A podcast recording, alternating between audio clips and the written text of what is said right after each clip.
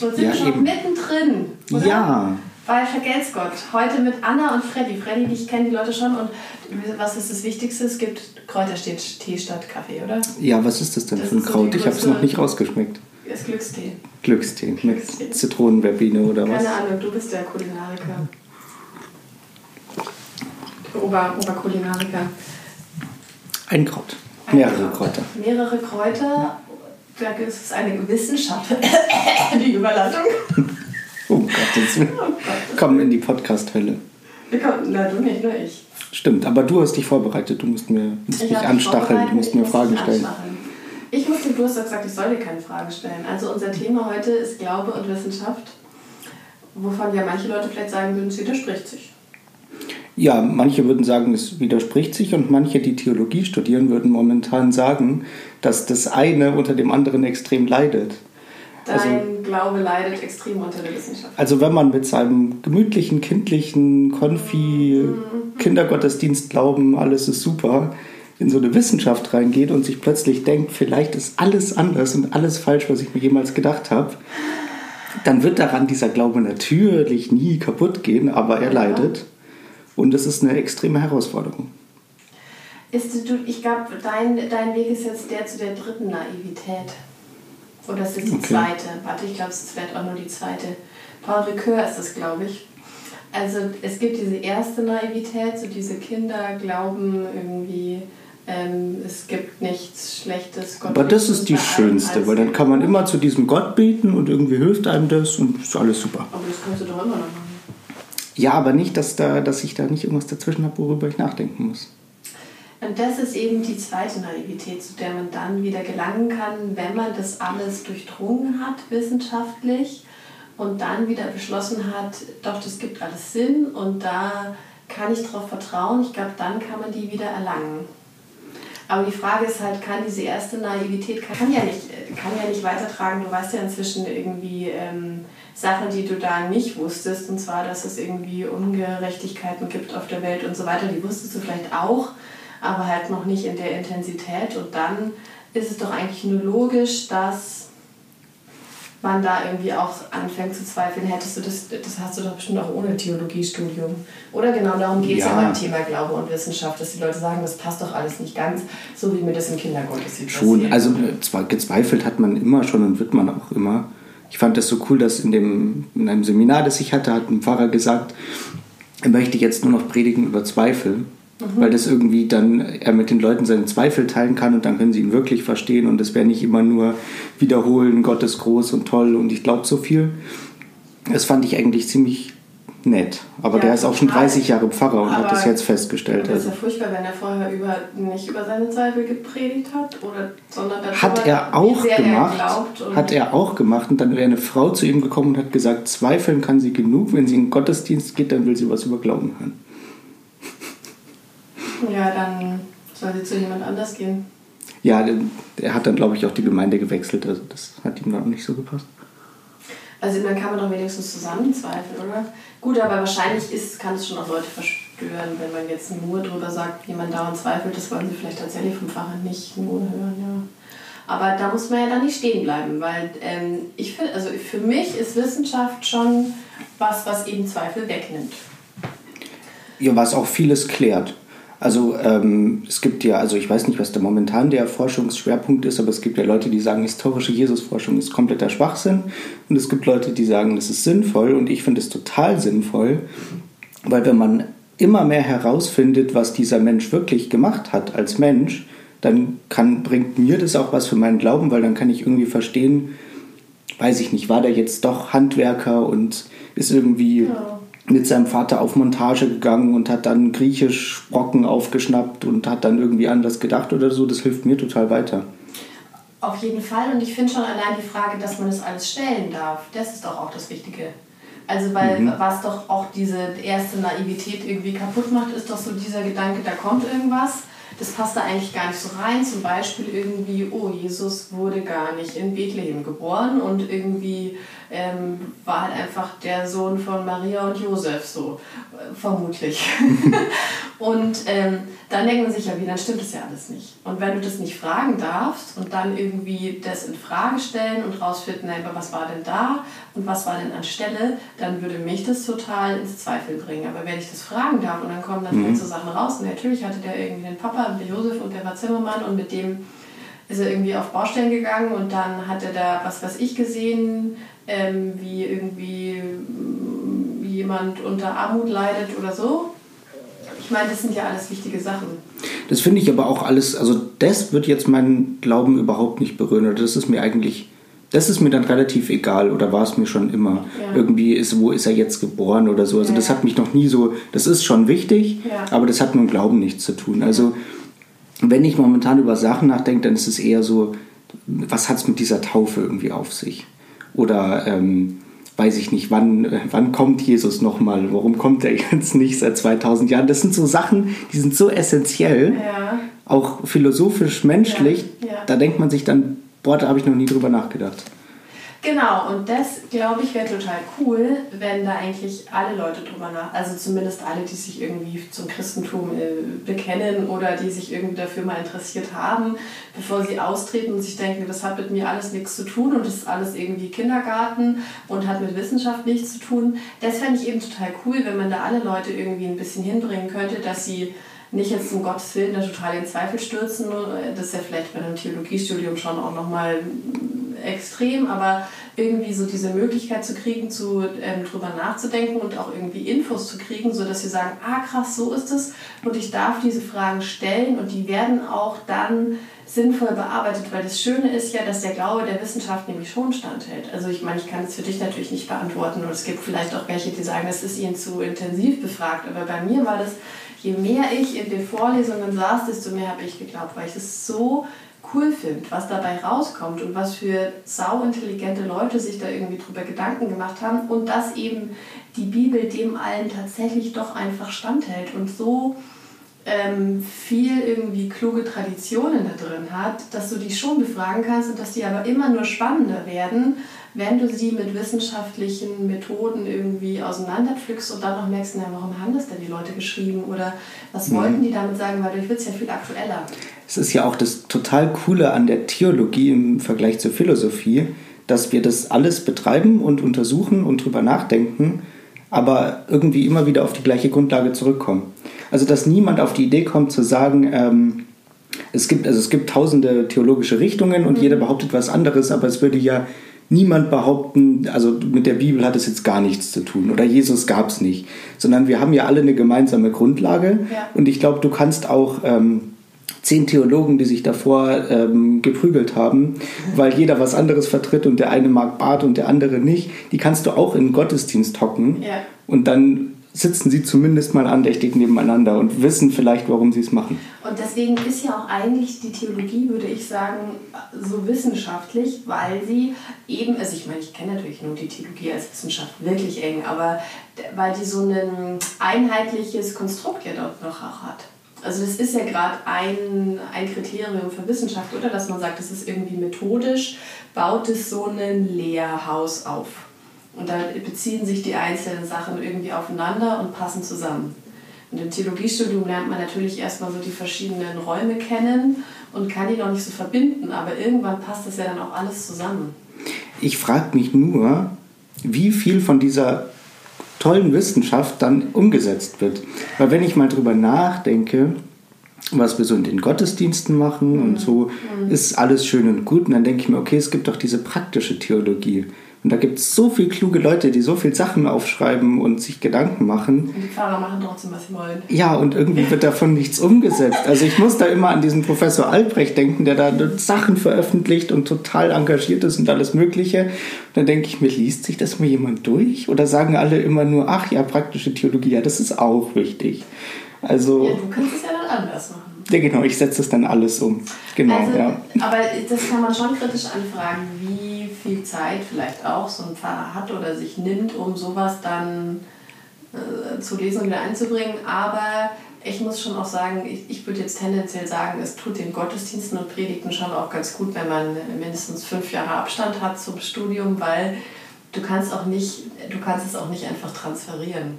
Nee, und ich also, glaube, wenn ich mit meinem jetzigen Gedankengut ähm, das Leuten erzählen würde, die würden, weil da würde vielleicht einer übrig bleiben und sagen, boah, das ist eigentlich ganz interessant, was du gedacht hast und der Rest wird es einfach nicht verstehen. Ja, das ist einfach ja. zu komplex. Also du kannst ja. nicht irgendwie jahrelang in ein Thema eintauchen und dann das so wie der Herr Drosten in seinem Podcast ja auch immer zwangsweise das irgendwie total vereinfachen muss.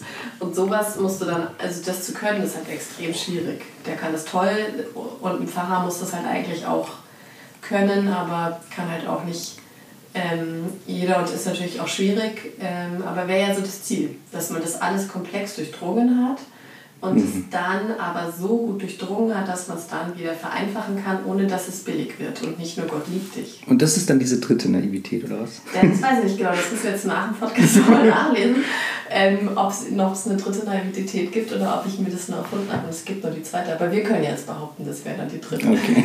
Eigentlich reicht ja die zweite, wenn man sozusagen die Kritik überwunden hat und dann auf Grundlage dessen, dass man irgendwie durch die Kritik hindurchgegangen ist, die wissenschaftliche sagen kann, doch, und das hat mich aber darin bestärkt. Und irgendwie für mich ist Gott toll und der irgendwie äh, christliche Glaube hat äh, unglaublich tiefgehende Aussagen über mich und mein Leben, die mir irgendwie so eine Sprachhilfe sind und mir, mir helfen, irgendwie das zu, gut zu leben. Ich bin eh mal gespannt, was wir den Leuten oder ich, wenn ich, keine Ahnung, wie lange werde ich denn noch brauchen? Vier Jahre, fünf Jahre, ja, sechs, sieben Jahre mit Vikariat, mhm. bis ich den Leuten mal was erzählen kann. Ja, aber im Vikariat erzählst du ja schon. Was die Leute überhaupt hören wollen oder wissen wollen. Weil wenn ich mir denke, es treten immer mehr Leute aus und es wird immer unwichtiger, dann stelle ich mir die grundsätzliche Frage, warum sollen wir den Leuten Antworten geben, warum diese Ursünde oder die Sünden ihnen überhaupt vergeben werden, wenn die Leute gar nicht mehr daran denken, dass es Sünde gibt, zum Beispiel. Und dann müsste man auch Ersatzbegriffe für Sünde finden, weil wenn du immer mit Sünde kommst, ich glaube, dann denkt da niemand mehr drüber nach. Das wäre vielleicht auch eine Anfrage an die Theologie, ob ja, total. schon in der Wissenschaft. Deswegen sage ich es ja, wegen der Wissenschaft. Um, weil die Professoren machen sich natürlich schon leicht. Die hantieren mit äh, liebsten lateinischen Begriffen. Ähm, und das sind halt alles so diese äh, irgendwie großen Dinge, die aber den Menschen dann nicht so viel sagen. Andererseits ist das ja auch wieder die Aufgabe, würde ich behaupten, dass du halt gute Worte dafür findest, die den Menschen auch was sagen. Also du musst das Wort Sünde ja überhaupt nicht in den Mund nehmen.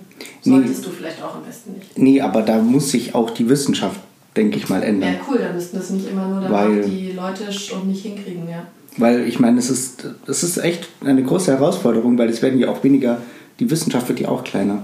Also wenn der, wenn der ganze Kirchenapparat schlanker wird, dann wird auch die Wissenschaft kleiner und dann wird es echt interessant, auf was, was ist dann das wirklich Wichtige.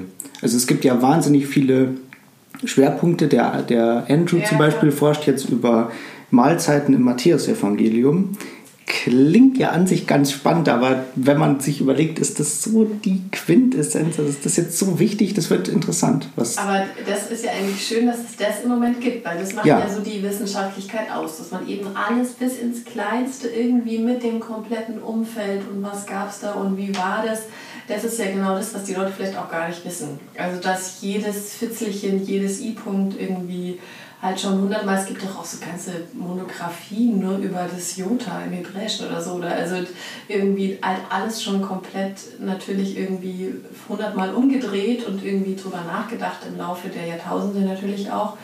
Und dass es eben schon halt einfach auch da sinnige Antworten zu allem gibt und man sich da schon bis in die Tiefe hineinstürzen kann und da nicht irgendwas unlogisch bleibt oder irgendwie unhinterfragt oder unkritisiert und ähm, das deswegen nicht irgendwie heißen muss, der Glaube hier, die Wissenschaft da. Und wie du schon sagst, das Tolle ist ja auch, dass man es darf überhaupt. Genau. Also dass es nicht heißt, boah, das ist irgendwie alles heilig und um Gottes Willen nicht, dass wir jetzt irgendwas rausfinden, was sich dann widerspricht und dann äh, beschädigt es irgendwie die Allmacht Gottes oder so, könnte man ja denken, mhm. dass da irgendwie nur so ein bisschen Bibel auswendig gelernt wird und ähm, das war es dann, aber man darf sich ja über alles Gedanken machen und man kann ja eigentlich auch über alles Thesen aufstellen äh, und es untersuchen. Ja, man soll ja sogar. Also das ist ja auch gerade eine Funktion von Glauben, oder? Dass man so alles hinterfragt. Also das finde ich schon wichtig, dass man irgendwie, ist es nicht so, dass wenn du, man sagt irgendwie, hier, ähm, ich bin auf den Namen Gottes des Vaters und des Sohnes getauft, kann man ja auch im, aus dem Hebräischen, ist es dieses irgendwie Ace, glaube ich. Ja, das werde ich erst noch genau erfahren. Weiß ich jetzt auch nicht, müsste nachschauen, aber auf jeden Fall. Ähm, Achso, im Griechischen. Nee, ist im Griechischen, genau. Tauchform ist im Griechischen. Ähm, genau, also kannst du dir jetzt schon nachschauen und mit deinen Kenntnissen endlich anwenden. Ähm, heißt es doch sozusagen, ich bin in einen neuen Herrschaftsbereich hineingetauft. Also jetzt ist irgendwie nicht mehr, gibt es keinen anderen Herrscher sozusagen, bin ich untertan, sondern Gott. Und wenn das der Fall ist, dann heißt es doch eigentlich auch, dass ich irgendwie von dieser höchsten Autorität her auch natürlich die darf ich hinterfragen, aber ja auch irgendwie so mein Leben. Und das finde ich eigentlich schon das Coole an der Theologie, an der Wissenschaft, dass man da eben im Glauben ja auch sein ganzes Leben und die ganze Welt irgendwie anders hinterfragt, als man das tun würde, wenn man, ähm, wenn man nicht glaubt. Also ist man durch die Taufe, weil das finde ich auch wahnsinnig mhm. spannend, in, also ich habe in, in einem Seminar, habe ich mal zu jemandem gesagt, dass ich finde, man sollte schon getauft sein, weil dann ist man irgendwie safe. Mhm. Weil ich mir denke, egal was du dir durchliest, Bibel, was auch immer, zur Sicherheit ist man mal getauft. Ja, dann kann einem nichts mehr passieren. Ist ja auch eine Weil wenn man sich so überlegt, was mhm. passiert nach dem Leben oder wie, sicherheitshalber ist man mal getauft. Das ist ja auch eine ganz normale These. Also sagst nicht nur du. Das stammt doch auch von Luther, das, was ich interessant finde, dass man, wenn man getauft ist, ist man in Christus. Mhm. Und wenn man das Abendmahl zu sich nimmt, dann nimmt man Christus nochmal in sich auf. Mhm. Also dann ist man ja so richtig Christus. Ja, genau. Und das ist aber natürlich nur, ähm, weil wir das brauchen, so würde ich es halt sagen. Also für uns ist es gut. Für Gott mhm. müsstest du jetzt vielleicht nicht unbedingt getauft sein, weil sonst kommt man ja in so Aporien, dass man sagt, jeder, der nicht getauft ist, kann auch nicht zu Gott. Das wäre ja, würdest ja Gott schon allein schmälern. Das wäre ja schon irgendwie. Aber so für uns ist das halt ein Zeichen. Wir brauchen ein Zeichen. Für uns ist es wichtig und mich bestärkt es vielleicht doch dann daran zu denken oder zu glauben, dass Gott vielleicht doch, wie es Barth ja sagt, der ganz andere ist. Also dass wir ihn einfach nicht verstehen können. Das finde ich aber gar nicht so schlimm, weil ich immer gedacht habe, man kann Gott nicht verstehen und es ist furchtbar, weil dann kommt man nicht zu Gott und ist alleine. Aber vielleicht ist es ja auch wahnsinnig befreiend, ja. wenn man sagt, ja. man, man kann den eh nicht verstehen ja. und man versteht ihn vielleicht nach dem Tod. Und ich muss auch als Mensch überhaupt nie verstehen, wie ich jetzt in Christus bin und dann Christus in mich aufnehmen oder wie groß ist Christus dann oder so. Vielleicht muss ich darüber gar nicht so nachdenken. Über das denkst du alles nach. Ja, leider. Wahnsinn. Ja. Ja, nee, dann. kannst, du, kannst du schon verstehen, dass es belastend ist. Das ist anstrengend, ja. ja. Nee, und ist doch dann gut, Gott als der ganz andere, genau. Also, das ist ja zum Beispiel eine, eine auch eine schöne Möglichkeit, um so ein bisschen am Thema zu bleiben, eben zu sagen, irgendwie, natürlich hat Theologie ein ähm, verrückt großes Themenfeld, und zwar Gott, und das können wir jetzt dann nicht gerade in Frage stellen, dass wir sagen, irgendwie, okay, wir, wir, wir können jetzt wissenschaftlich Gott beweisen, das können wir nicht. Aber alle anderen Sachen, alle anderen Voraussetzungen vom Glauben können wir irgendwie in Frage stellen und darüber können wir diskutieren und die können wir auch irgendwie beweisen oder, oder zumindest irgendwie kontrollieren oder, oder kontrollierbar machen, hinterfragbar. Und ähm, dann eben auch über solche Sachen zu sprechen, irgendwie, wie viel kann ich denn von Gott überhaupt wissen? Natürlich kann ich es eigentlich nicht wissen, das muss man ja nur auch nochmal öffentlich machen. Also das ist ja eigentlich cool irgendwie, wenn, wenn man dann auch für sich entlasten, wenn man sagen kann, ich muss das auch nicht alles beantworten können, ich kann das auch gar nicht beantworten können. Eben, es, es gibt sehr viele Dinge, über die wir wissenschaftlich nachdenken müssen und dürfen und wo es für mich Sinn ergibt. Aber was ich schon immer schwierig fand, waren diese Gottesbeweise. Also ich kann sehr nachvollziehen, dass man in der alten Kirche oder auch grundsätzlich sich gedacht hat, boah Gott, das ist so wichtig jetzt, das müssen wir auch noch beweisen einfach, mhm. weil sowas Wichtiges können wir nicht einfach nicht beweisen. Aber ich glaube, ein Gott, den ich beweisen muss, der ist ziemlich schwach. Also das ist ja irgendwie ein Gott, wo ich dann sagen muss, so ja, okay, das habe ich jetzt ausgerechnet, den mhm. gibt es jetzt, der hat doch keine Allmacht. Also über alles dürfen wir nachdenken und über alles dürfen wir forschen. Aber es gibt so Dinge wie zum Beispiel die Trinität. Ich weiß nicht, ob ich mir die wissenschaftlich erklären kann und ob ich es muss. Weil natürlich gibt es tausende Ansätze, wo wird es irgendwie in der Bibel erwähnt, was macht Sinn, was haben sich Leute gedacht, ist jetzt der Gott stärker als Jesus oder der Heilige Geist und so weiter und so fort. Darüber kann man nachdenken, aber das wird man nie ultimativ beweisen können. Also ich werde nie ein Buch schreiben können, Trinität stimmt, Gott gibt's und ähm, Jesus hat genau so gelebt. Nee, genau, aber das Schöne ist ja, dass ähm, es trotzdem coole Thesen dazu gibt, wie, wie ist es, warum ist es entstanden und das ist ja zum Beispiel auch eigentlich total, ähm, total cool, dass man eben dann dazu trotzdem so viel sagen kann. Also natürlich kann man es deswegen nie beschwören, aber es gibt halt irgendwie schon, das ist halt auch so ein schönes, also ich finde es schon Theologie, das wird so ein schönes Lehrhaus irgendwie. Also irgendwie, klar, irgendwie kannst du es nie behaupten, dass es so ist, aber so kann man sich es halt vorstellen, dass es irgendwie gewesen sein könnte und es wird immer, immer vernünftiger, je mehr man darüber weiß, irgendwie der Gott aus dem Alten Testament, der sich irgendwie zeigen will, noch verständlicher in Jesus und der aber gleichzeitig natürlich Gott ist, dann hast du ja schon zwei Personen in der Trinität. Und dann irgendwie zu sagen, okay, und der ist auch immer noch da, auch wenn jetzt Gott nicht da ist und der wirkt irgendwie hier im Heiligen Geist, das ist ja auch nur eine, das ist ja nur eine, eine Versuch, irgendwas in Worte zu fassen, was viel größer ist. Also Trinität ist ja nur ein Versuch, irgendwie dieses Heilsgeschehen, würde man das jetzt theologisch nennen, ein Wort, das man natürlich niemals eigentlich äh, benutzen darf für normale Menschen. Aber also dieses, dieses Geschehen, was da passiert ist, was Gott dann mit uns gemacht hat, sozusagen irgendwie zu verstehen. Und das könnte man sicherlich auch anders ausdrücken, aber das hat die Trinität ein Versuch zu sagen, es gibt irgendwie Gott, aber der hat in verschiedenen auf verschiedene Arten irgendwie gehandelt und wir, wir nennen die halt jetzt mal irgendwie Heilige Geistkraft ähm. Ich, ich muss mir gerade einen Punkt merken, den ich nicht vergessen darf, aber zur Trinität, also wenn ich mir das so ganz einfach erkläre und es eigentlich immer schon gemacht habe und es gar nicht so dumm finde, denke ich mir so, Gott ist so der Chef, der ist am wichtigsten und ähm, dann gab es halt noch Jesus, da musste er halt mal seinen, jemanden zu den Menschen schicken, damit die das auch verstehen, was es mit ihm auf sich hat. Und der Heilige Geist ist so ein bisschen auch so vermittelnd irgendwie. Der Heilige Geist leistet so irgendwie alles der ist so bei Gottesdiensten da und ähm, der erklärt uns auch übernatürliche Phänomene. Also es ist eigentlich ein ziemlich schlaues Modell, mit dem man sich viel erklären kann. Ja, und ähm, das ist ja das Geniale, dass es eben so diese drei Varianten gibt, die eigentlich alle ähm, aber ja dann auch irgendwie gleich wichtig sind. Also Eben. man irgendwie sagt, so klar, irgendwie der Vater irgendwie, Vater nennen will, aber irgendwie Schöpfer und irgendwie so dieses, was man sich so als Göttliches grundsätzlich vorstellt, vielleicht auch so ganz unverstehbar, wie so einen, wie eben so eine Macht, die es ja auch in anderen Religionen irgendwie, ähm, kann man ja das ja relativ gleichsetzen, irgendwie so ein bisschen unerkannt und unerforschlich, aber dann dazu haben wir ja ist ja schon genial, eben auch noch einen Menschen, der irgendwie verständlich ist und den wir verstehen können, der aber ja trotzdem Gott ist.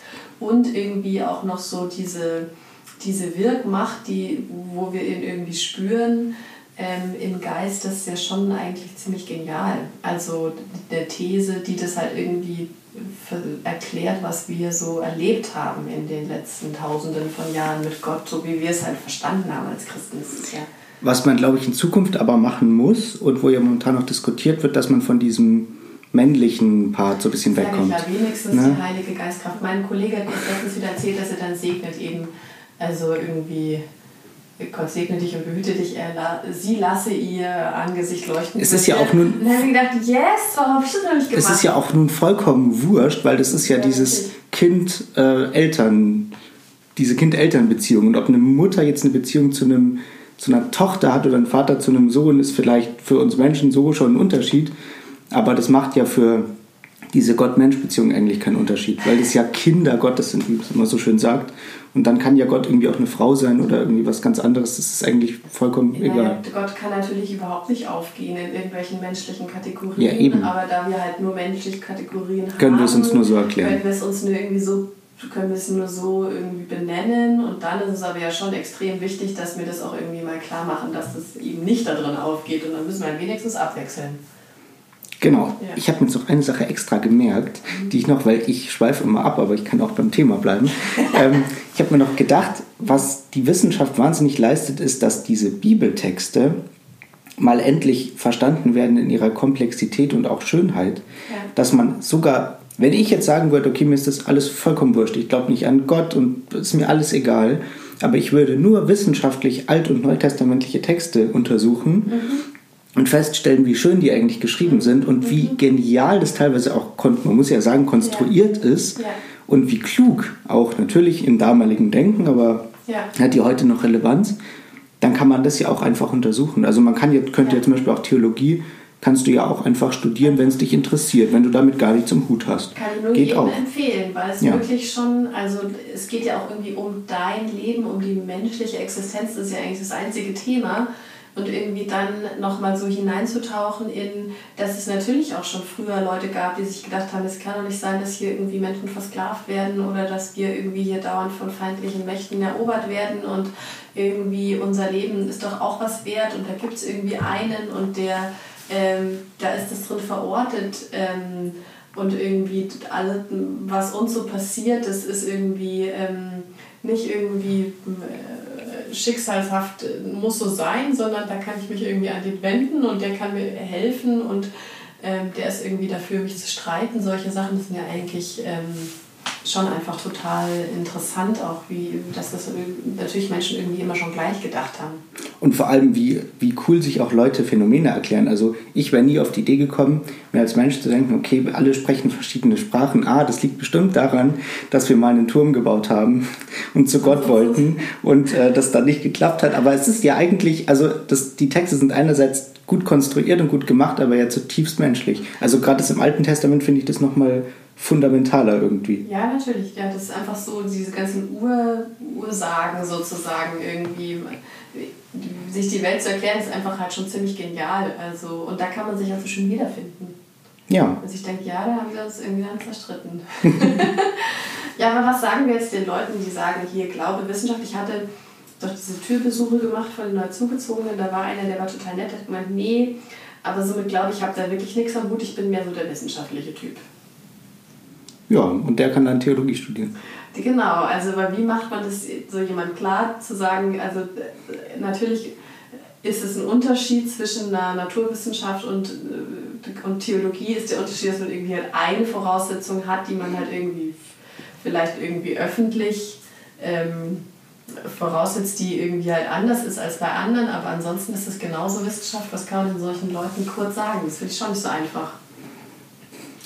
Also ähm, das ist halt die Frage, von was willst du sie überzeugen? Also sie sollen Davon, ja dann... dass, Theolog das Glaube nicht Wissenschaft widerspricht.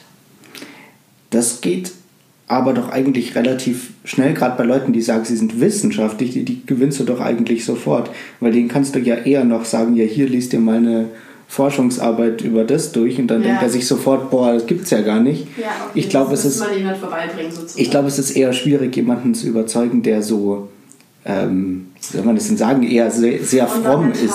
Fromm. Oder ja. Okay, und dann von den Wissen, das ist sicherlich also, auch schwierig, den davon nur abzubringen, dass die Welt in sieben Tagen erschaffen wurde.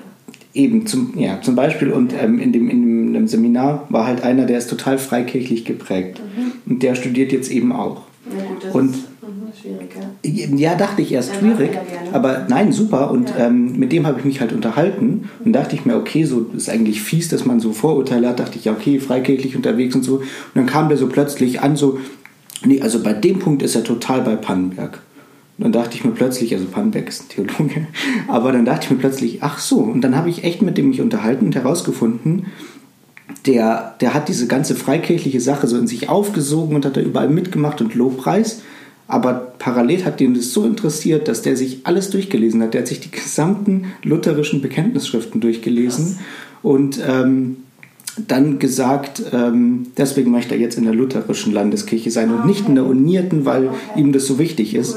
Also ich glaube, man unterschätzt teilweise, was, was, was bei Leuten da dahinter steckt. Also ich habe das gar nicht erwartet. Ja, mit Sicherheit. Und irgendwie, ähm, gibt es ja bestimmt, der kann ja dann wieder zurückgehen und irgendwie auch in der, in der freien Gemeinde irgendwie über historisch-kritische Sachen erzählen. Aber das natürlich schon, gibt es ja schon Kreise, die das eben, weil es ihnen so wichtig ist und so heilig irgendwie sagen, nein, das, die Bibel, die ist Gottes Wort und alles, was da drin steht, stimmt. Und solche Leute davon zu überzeugen, dass das halt nicht der Fall ist, sondern dass das Menschen geschrieben haben, dass da Fehler drinstehen, dass da Doppelungen drinstehen und dass das halt irgendwie auch aber an dem Wert nichts schmälert ähm, dass es von Menschen über Gott geschrieben wird, das ist natürlich nicht so einfach. Aber, mhm. ähm, aber das finde ich schon relativ notwendig, weil ich glaube, es werden doch nur wenige übrig bleiben, die sagen, ja, ähm, ich kann damit leben, dass alles, was ich sonst höre, von der Wissenschaft falsch ist und nur die Bibel recht hat. Also das ist ja furchtbar. Also vor allem, weil es ja gar nicht notwendig ist. Ja, und so ein fundamentalistisches Bibelverständnis, finde ich, schmälert die Bibel. Ja. Und ähm, also die Bibel ist halt ein Buch, das kann ich ins Regal stellen und äh, kann ich abschreiben, aber Gott kann ich nicht ins Regal stellen und irgendwie auch nicht abschreiben. Mhm. Und deswegen ähm, ist es ja so toll, dass man diese Bibel hat und dass die Wissenschaft sich mit dieser Bibel so auseinandersetzen kann, weil man könnte ja auch einfach mal sagen, jemanden, der, der sagt, es ist nicht in Ordnung mit der Wissenschaft und macht es zur Ehre, äh, zur Ehre Gottes. Dass man sagt, man, man untersucht es, weil es einem eben gerade so wichtig ist. Und es einem eben nicht egal ist, dass da vielleicht Fehler drin sind oder dass sich vielleicht Sachen ja. widersprechen. Weil wenn es mir ja. egal ist, dann ist es ja auch nicht wirklich eine Wertschätzung, finde ich zumindest. Ja gut, die würden sie vielleicht gar nicht, die würden es vielleicht gar nicht hören wollen, oder? Dass da Fehler drin sind. Naja, ehrlich gesagt, andererseits denke ich mir auch, du hast so Leute im kirchlichen Kontext, denen du begegnest, wo man sich denkt, die sind so happy, ja, mit ihrem ganzen ja, äh, Zeugs und das ist doch super. Da muss ich dem, das, dem nicht zum zehnten Mal erklären, warum er überhaupt glauben soll. Das ist super. Der soll das, einfach machen. Das so machen. Und solange sie nicht dann irgendwie Quatsch machen, weil sie nicht an den Rest der Wissenschaft glauben und behaupten, es gibt keinen Klimawandel oder so. Aber das sind, das sind glaube ich, auch viele, die einfach glauben und damit halt zufrieden sind, aber auch nichts gegen die Wissenschaft haben, sondern ja, nee, das interessiert genau. sie einfach nicht. Also wenn ich jemandem dann so sage, ja, ähm, Mensch, das Alte Testament ist doch auf Hebräisch, das Neue auf Griechisch. Echt? Das wusste ich gar nicht, aber ja, das ändert jetzt auch nicht viel ja, an meinem Glauben, ja. aber ist irgendwie auch vielleicht gar nicht schlimm. Ja. Also, solange dann irgendwie nicht, weiß nicht, ein anderes Buch liest statt die Bibel, wenn er was wissen will, ist es ja vollkommen in Ordnung. Ja, das stimmt. Nee, da, aber um die geht es uns ja auch nicht, oder? Also, sondern es geht uns ja jetzt irgendwie eher zu, um die Leute, die sagen, ich kann nicht glauben, weil das so unwissenschaftlich ist, da irgendwie zu sagen, nein, ist es nicht. Natürlich ähm, ähm, äh, hängen wir irgendwie von dieser einen Voraussetzung ab, dass wir sagen, es gibt Gott und die können wir nicht beweisen, aber das machen ja andere Wissenschaften auch. Also gerade Naturwissenschaftler, da gibt es, glaube ich, einen sehr konstanten, habe ich mal gelesen, ähm, so einen konstanten, im letzten Jahrhundert eine konstante Zahl, die irgendwie trotzdem glaubt. Weil Naturwissenschaftler als Erste wissen, was sie nicht wissen.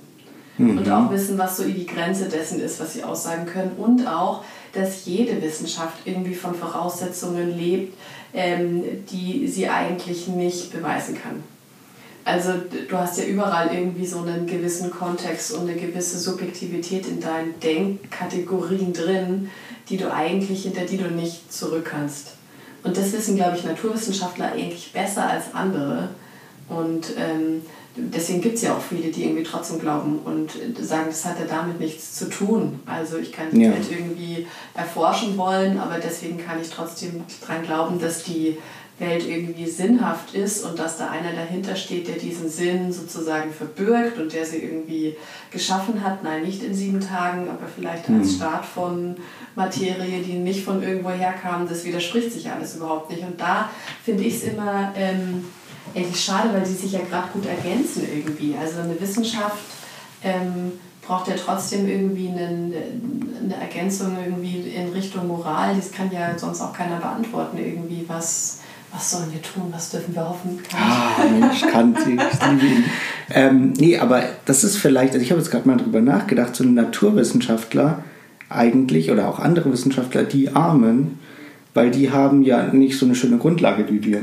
Und wenn wir vielleicht irgendwann mal in unserer ganzen Wissenschaft komplett verzweifeln und uns irgendwie ja, denken, so ich habe jetzt ausgerechnet, wann der Herr wiederkommt und jetzt kommt er nicht, dann denke ich mir, vielleicht war es ja Schmarrn, aber irgendwie glaube ich trotzdem dran. Ja, das also das ist vielleicht immer was, worauf man zurückkommt und ich denke mir, wenn das alles Schmarrn ist mit, mit, mit Gott und wenn es alles nicht gibt, und ich sterbe irgendwann und danach passiert nichts, dann habe ich mir wenigstens damit mein Leben schön erklärt. Ja, das also das ist so eine, Hatte ich das nicht letztens mit Flo auch? Blaise Pascal oder so? ich das glaube kluger nicht. Philosoph, hatte genau deinen Gedanken. Super, dann, dann kann ich ja, das ist alles super. Dass man sozusagen, wenn schon, wenn man wettet und sagt, es gibt Gott gerade ihn nicht, dass man dann irgendwie wenigstens auf dieser, wir gehen jetzt mal davon aus, weil dann haben wir jetzt schon was Schönes und wenn wir falsch lagen, dann haben wir nichts verloren sozusagen. Ja, und ich, unter dem Geist kann man ja dann auch theologische Wissenschaft betreiben eigentlich. Vielleicht. Also Das ist ja auch, Theologie hat ja nicht den Plan, dass sie sagt, wir wissen genau, wie es ist, sondern eher, dass man das so untersucht und währenddessen irgendwie feststellt, na hier, hier und hier, das gibt doch alles irgendwie Sinn, das ist irgendwie ähnlich, da kann man irgendwie ähm, das, das irgendwie sich zusammenfügen wie so ein Puzzle und dann erscheint daraus irgendwie eine Möglichkeit, die Welt zu sehen, die irgendwie mir gut gefällt. Zum Beispiel, dass es irgendwie einen Gott gibt, dem es nicht wurscht ist, ob ich lebe oder nicht und dass ich nicht nur Zufall bin, sondern der dich geschaffen hat und der sagt, und du bist genau gut, so wie du bist und dich, Freddy, habe ich gewollt. und ich habe Und eine Aufgabe ich, auf der Welt du und hast so. irgendwie eine Ja. Aufgabe auf der Welt und, ähm, und irgendwie ähm, du hast irgendwie die Möglichkeiten, die Welt besser zu machen. Und das sind ja lauter so, so Sachen, die helfen dir ja auch im Umgang mit irgendwie deinem Leben, irgendwie ihm zu sagen, nein, wenn ich was verkacke oder wenn ich wissenschaftlich da nicht weiterkomme, dann hängt daran aber nicht meine Existenz, sondern dann ist es irgendwie eben was, was ich versucht habe, wo ich gescheitert bin, aber ich bin deswegen trotzdem wertvoll. Das sind ja alles irgendwie das sind ja alles Kategorien, die irgendwie jedem Menschen eigentlich helfen könnten, in, in, darin mit seinem Leben irgendwie klarzukommen. Man müsste mal einen richtigen Glaubenskurs machen. Also ich habe noch nie einen Glaubenskurs gemacht und Ich, ich glaube, das jetzt machen online. ja, da bin ich mal gespannt, weil du hast, du hast schon gemeint, das ist für uns zu, zu lasch, weil das ich nicht so jetzt- theologisch wenn ist, aber Ich, na, ich mache jetzt einen für Ältere, da könnt ihr schon mitmachen. Ja, weil ich denke mir, ähm, also mich schreckt das mal ab, so Glaubenskurse. Ich habe mir schon gedacht, wieso muss ich denn einen Ja, Glaubenskurs ja, ja, machen? Ich glaube genug. so Geht's noch? Ähm, äh, muss man mir jetzt noch einen Kurs geben, dass ich glaube, irgendwie mache ich was falsch? Finde ich komisch irgendwie. Aber wenn man das machen würde mit Leuten, die so richtig voll in der Wissenschaft drin sind und dann hockst du da noch so ein paar Pfarrer rein oder Pfarrerinnen, die seit 30 Jahren ähm, auf, auf dem Dorf so voll in der Sache drin sind und die unterhalten sich dann mal. Ich glaube, da wird was sehr Interessantes bei rauskommen. Ja, Oder? ja, ich mache mit. Ja, da müssen wir die Leute noch finden. Also aber- Wissenschaftler habe ich bis jetzt noch nicht, aber du kannst ja vielleicht noch ein paar cashen. ja. Ja, ja, das, das frage ich mich schon immer. also du seit hast jetzt ich- gemerkt, inhaltlich habe ich jetzt Glaube und Wissenschaft so dann verknüpft, das thematisch. Du machst das- zurückkommen zum Thema. Also immer. seit ich Theologie studiere, habe ich mir schon immer gedacht, wie kann ich das jetzt irgendwie an die Leute bringen, dass man nicht Theologie dafür studieren muss. Und dafür, glaube ich, wäre schon ein Glaubenskurs, klingt ja so, als würde man da Glauben lernen, aber halt so ein bisschen ausgestattet werden mit christlichem Wissen, dass man eben dann sagt, ach so ist das gedacht. Cool, da kann ich jetzt mal drüber nachdenken, ob mir das was hilft, in meinem Leben irgendwie über mein Leben nachzudenken und das in sinnvolle Kategorien zu packen. Und es ist, finde ich, immer interessant mit Leuten, also es klingt immer so pauschal, über ihren Glauben zu reden, aber ich finde es ja wahnsinnig spannend, weil da erfährst du ja sehr viel über den Menschen an sich, wie der so denkt oder was der sich so denkt und auch wie er oder sie geprägt ist. Also ähm, ich glaube, ich, das wäre eine wahnsinnig spannende Veranstaltung, dass du einfach nimmst, weiß ich nicht, 50 Leute, die sollen sich immer zu zweit hinhocken, fünf Minuten und sollen über ihren Glauben reden, also so, wenn sie überhaupt kirchlich geprägt sind. Ich glaube, das- da würde man am Ende vielleicht theologisch gar nicht so viel draus ziehen können, aber die Leute hätten sich auf jeden Fall kennengelernt. Bestimmt, ja. Aber die Frage ist ja, hat nicht eben die Theologie für die Leute dann nicht auch noch irgendwie interessante Möglichkeiten, um das, was sie eh schon sich so gedacht haben, vielleicht noch ein bisschen so komplexer auszugestalten, dass es noch mehr zu ihnen und zu ihrem Leben passt und sie eben nicht dann sagen müssen, nee, irgendwie, das ist eigentlich alles irgendwie hier so Kindergarten und irgendwie ich komme nicht weiter oder ähm, das passt mir nicht und jetzt denke ich da gar nicht mehr drüber nach und sage irgendwie, das brauche ich alles nicht. Derjenige, der das schneiden muss, der tut dir jetzt schon leid. Läuft's jetzt? Es läuft. Ja, also wir müssen uns noch verabschieden. Also dann verabschiede dich doch. Ja, also servus Leute, macht's gut. Äh, ihr könnt ihr mal Feedback geben, ob wir genug zum Thema geredet haben heute. Oder wer so allgemein Vielleicht über alles hat auch mal. niemand bis jetzt zugehört. Also Doch, natürlich. Das wird so ein Podcast, den kann man gut nebenbei hören beim Das- das Geschirrspülen. sollten wir ja. Waschmaschine einräumen und so. Okay, dann räumt man schon weiter. Macht's gut. Servus.